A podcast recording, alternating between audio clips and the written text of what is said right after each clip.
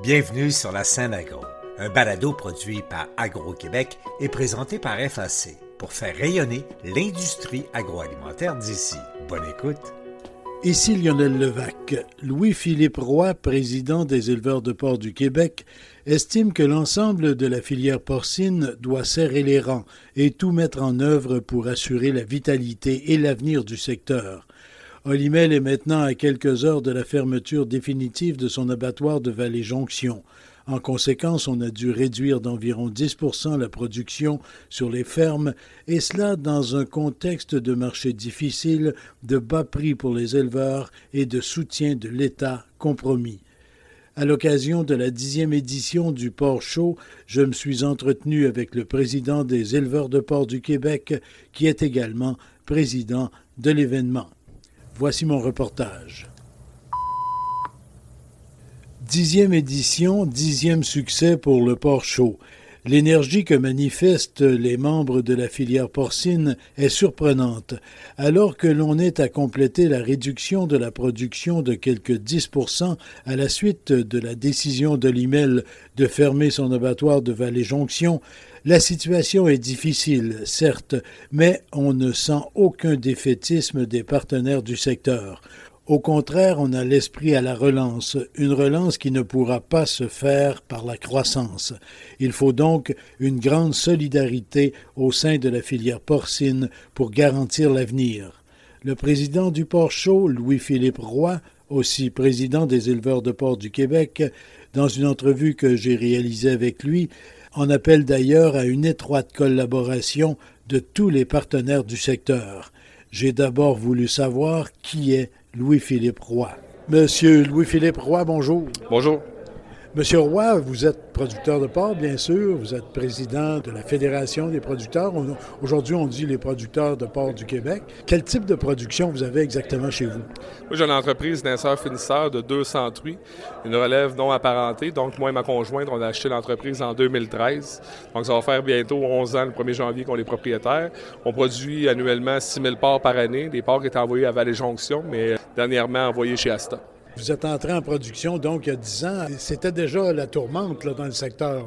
C'était déjà une période très difficile à l'époque, mais en même temps, comme jeune, ben, je voulais pousser les limites de, moi et ma conjointe, puis s'établir surtout en agriculture, de, vivre le monde agricole. Donc, c'était un rêve qu'on avait, puis on a trouvé des producteurs qui étaient intéressés à faire un transfert non apparenté. Leurs enfants n'étaient pas intéressés, donc ils nous ont soutenus pour faire le transfert. Donc, ils nous ont donné un coup de main pour s'établir. Vous avez dit quelque chose d'important. Vous vouliez vous lancer en agriculture. Vous n'étiez pas du monde agricole. Non, on n'était pas du monde agricole. Mes parents travaillaient en génétique pour euh, le groupe euh, Solio à l'époque, mais euh, pas comme propriétaire, vraiment comme employé de ferme. Donc, natif du coin de Rimouski, j'ai déménagé en Beauce, j'ai travaillé pour un producteur. J'étais avec la même conjointe depuis le secondaire, donc elle est, venue à Québec aussi pour étudier en génie agro-environnemental à l'Université Laval. C'est là que le projet est venu commun.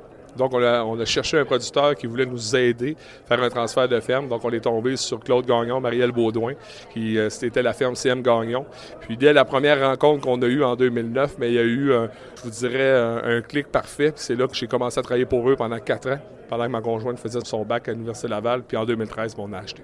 Et depuis cette décennie-là, vous n'avez pas eu de moment de découragement, pourrait-on dire? Je vous dirais que je suis quelqu'un d'optimiste de nature.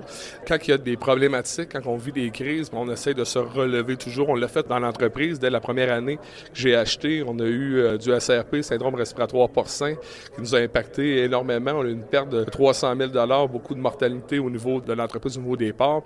Donc, on vire souvent nos problèmes en positif pour voir comment on peut sortir des situations.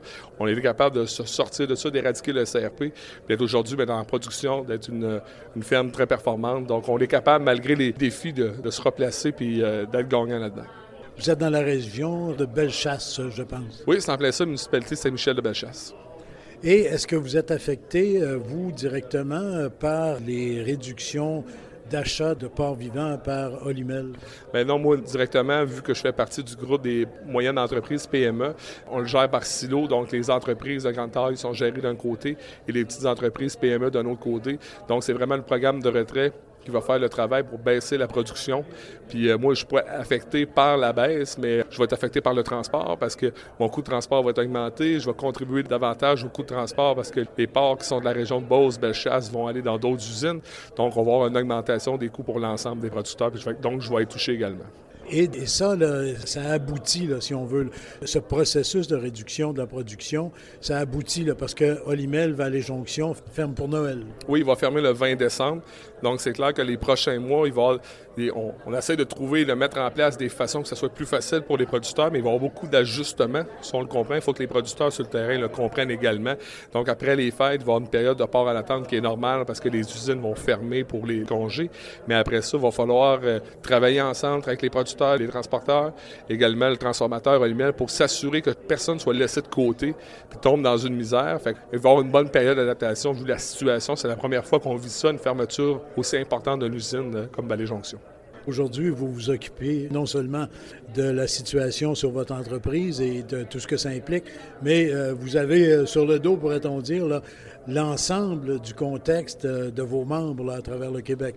C'est clair que la situation est très difficile. On le sait, on est en bonne période de turbulence. Quand j'ai fait mes tournées de région cet automne, on était très transparent, très honnête avec la situation. Il y a une période difficile à passer, mais c'est d'être justement transparent, de dire l'état de la situation. On n'a pas de solution miracle, mais c'est de travailler tout le monde ensemble. je pense qu'il y a une volonté de l'industrie de vouloir repositionner l'industrie, mais c'est sûr qu'on est en restructuration, donc il faut passer une étape à la fois, c'est évident. Le contexte mondial n'est pas facile dans le secteur porcin. Ça se répercute euh, sur les ventes des producteurs de porc du Québec et ça se répercute sur les activités des entreprises, dont Olimel, bien sûr. Est-ce que dans un contexte comme celui-là, on aurait pu éviter quand même la fermeture de Vallée-Jonction? Je pense, vu le contexte, ça aurait été difficile. Vu la, position d'Olimel qui était dans une position très négative, je pense qu'ils n'ont pas eu de choix. Nous également, je pense qu'on est déçus de cette décision-là parce que les producteurs en Beauce qui étaient proches de l'abattoir avaient un coût de transport peu élevé. Mais malheureusement, tout ce qu'on se vit, la COVID qui est arrivée, la première abattoir du en Amérique du Nord, c'est au Québec. Le manque de main-d'œuvre, le manque de deuxième transformation nous a nuit. Si ça serait à refaire, peut-être qu'on réagirait plus rapidement. Mais c'est clair que dans la situation qu'on est à matin, malheureusement, les jonctions devaient fermer. Puis après ça, ben, il faut continuer la restructuration. Où est-ce qu'on va être demain? Comment on peut améliorer le sort des producteurs, on peut ramener un prix à la ferme pour voir des investissements. Mais ça, c'est le travail surtout des transformateurs parce qu'ils doivent aller sur les marchés, s'assurer d'aller chercher le meilleur prix qu'on est capable d'obtenir pour payer nos producteurs. Mais malheureusement, ces temps-ci, la viande de porc dans le monde, elle vaut pas cher. Fait on les pogné un peu avec cette situation-là où ce qu'on veut être payé le plus cher possible, mais où ce que la valeur de la viande pour le consommateur est très peu élevée. Donc, il va falloir voir une diminution de la production à travers le monde pour revoir le prix du porc à la hausse. Oui, justement, le problème en est peut-être un, en bonne partie du moins, de surproduction actuellement. Les marchés sont saturés. Ben, c'est clair qu'il y a une saturation des marchés. On a vu différents pays qui ont réduit également. C'est pas juste au niveau du Québec, Canada. Donc, ça démontre que dans le marché, c'est difficile. Mais après ça, comme filière québécoise, comment on peut retomber sur nos pattes, comment on peut réinvestir, comment on peut travailler ensemble pour s'améliorer? Je pense que l'avenir pour les prochaines années, c'est de faire ça, puis arriver à la prochaine convention de mise en marché et avoir un prix compétitif pour nos éleveurs pour quelqu'un qui est optimiste, euh, vous êtes servi. Là, il faut être optimiste. Il faut être optimiste, mais la beauté de la chose, c'est qu'il faut. Je suis pas tout seul à porter cet optimisme-là. C'est qu'il y des gens qui veulent travailler, qui veulent trouver des solutions, malgré que c'est difficile. les gens de mon conseil d'administration, tout le monde veut travailler de cette manière-là. On parle avec les transformateurs, on parle avec le gouvernement. Tout le monde veut trouver des solutions parce que la recette miracle, moi je l'ai pas, c'est tout le monde ensemble. On va être capable de trouver des solutions et ramener de l'argent aux producteurs dans leur poche. C'est ça l'idée derrière tout ça. C'est qu'il faut être optimiste, il faut tout le monde travaille dans le même sens. C'est rare, c'est arrivé très rarement dans l'histoire agricole québécoise que l'on doive réduire une production comme celle-là. On a toujours pensé en fonction de l'expansion, de l'augmentation des volumes, de pouvoir fournir davantage de marchés. Là, on est obligé de réduire. C'est dur mentalement tout ça aussi. Bien, c'est clair que pour les producteurs, c'est très difficile. Avec le programme de retrait qu'on a mis en place, l'idée, c'est d'avoir une porte de sortie pour les producteurs qui voulaient quitter.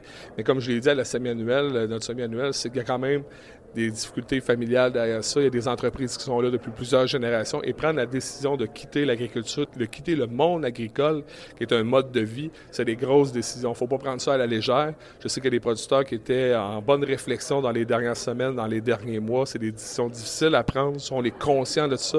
Il y a peut-être même aussi des problèmes psychologiques suite à ça. On en a parlé, on n'en parle jamais assez. Mais c'est clair que sur les producteurs, sur les éleveurs, c'est très difficile qu'est-ce qui s'est passé dans les deux dernières années. Qu'est-ce qui va se passer au cours des prochains mois? Là?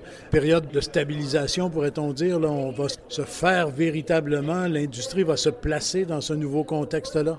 premièrement, il faut finaliser le programme de retrait, finir la réduction. Dans l'entente, la convention qu'on a mis en place, c'est d'avoir le nombre de crochets à l'abattoir et le nombre de porcs en production. Il faut avoir l'équilibre à travers ça. Donc, il faut régler ça dans les prochains mois. C'est ça l'objectif. Puis après ça, bien, depuis déjà quelques temps, on parle du programme d'assurance stabilisation. Il y a eu le nouveau modèle qui a été mis en place. Il y a des coupures qui sont assez importantes par rapport à ça. Ça, c'est super inquiétant, mais ça, on lâche pas. On continue les travaux avec la financière, avec le MAPAC. On va arriver avec des demandes prochainement. On va parler aussi à l'UPA qui nous appuie là-dedans parce que nos producteurs ont vécu des périodes difficiles les deux dernières années, mais si on a un filet de sécurité qui est moins important, mais ça va être encore plus difficile. Puis l'idée, c'est de garder une masse critique de producteurs indépendants. Donc, on va tout faire pour essayer de chercher une bonne couverture, un bon filet de sécurité pour nos producteurs. Donc, à court terme, c'est là-dessus qu'on va travailler. Puis après ça, en parallèle, c'est clair qu'on va commencer déjà à travailler sur la prochaine convention, aller chercher de l'information, réfléchir à où est-ce qu'on veut aller pour demain. Mais on va en faire une partie avec les éleveurs, avec nos membres. En même temps, il faut travailler avec la filière au complet pour savoir où est-ce qu'on veut aller dans les prochaines années. Donc, le ministre avait même parlé au niveau du congrès de l'UPA la semaine passée qu'il y a une étude qui a été lancée par rapport à la compétitivité du, du secteur. Donc, on va suivre les travaux de proche, on va voir qu'est-ce qu'on peut influencer par rapport à ça. Mais il y a beaucoup, beaucoup de chantiers sur la table. Et parmi ces chantiers-là, il y a toujours les questions de bien-être animal auxquelles vous êtes soumis, les questions aussi euh, d'environnement, de développement durable ce qui implique toujours des coûts supplémentaires pour les producteurs et productrices.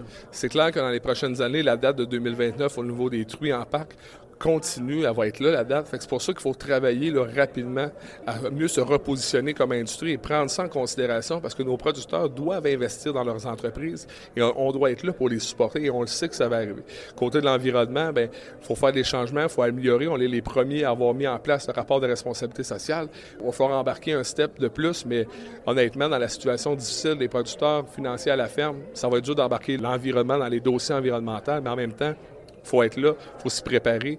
comment, avec tous ces dossiers-là, il va falloir travailler pour aller chercher de l'argent pour le bien-être animal et également pour l'environnement, être soutenu par rapport aux efforts qui seront faits à la ferme sur les nouveaux systèmes ou la nouvelle technologie qui sera mise en place.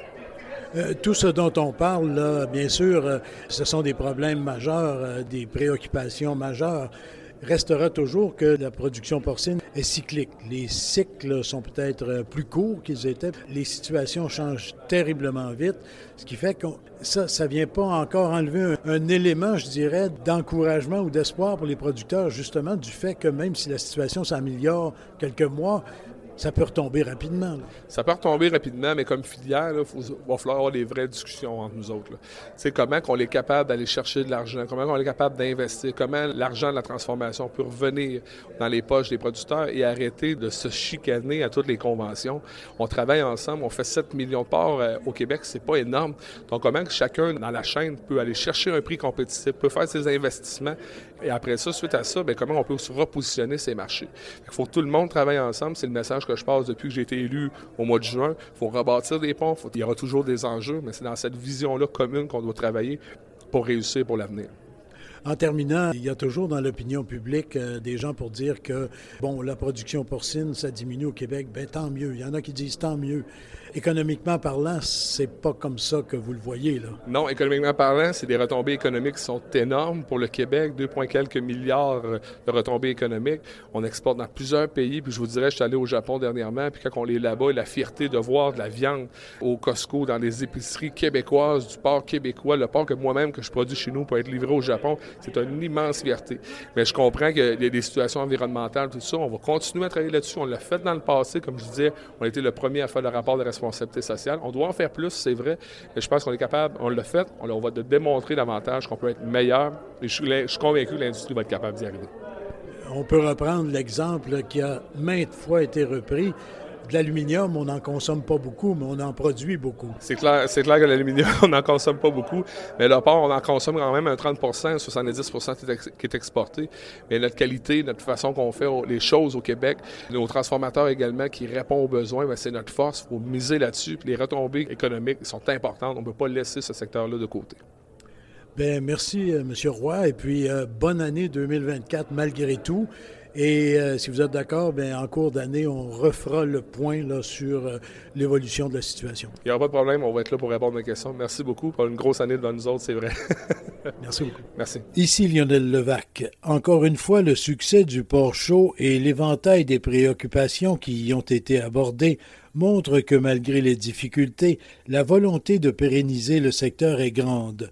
On est prêt à le faire en continuant d'améliorer les conditions de bien-être des animaux et en adoptant des pratiques écologiques et durables.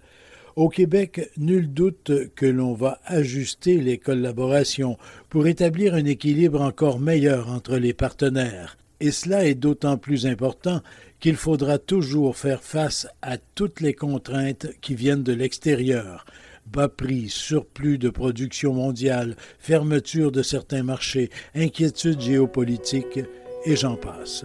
Au revoir. Cet épisode vous a été présenté en collaboration avec RBC. Gérez vos locations et vos achats d'équipements sans incidence sur vos liquidités. RBC peut vous aider à choisir entre taux fixes et taux variables et vous donner des renseignements pour la concrétisation de votre prochain projet. Allez à rbc.com baroblique équipement agricole dès aujourd'hui. Cet épisode vous a aussi été présenté en collaboration avec FAC, le plus important prêteur à l'industrie agricole et agroalimentaire canadienne.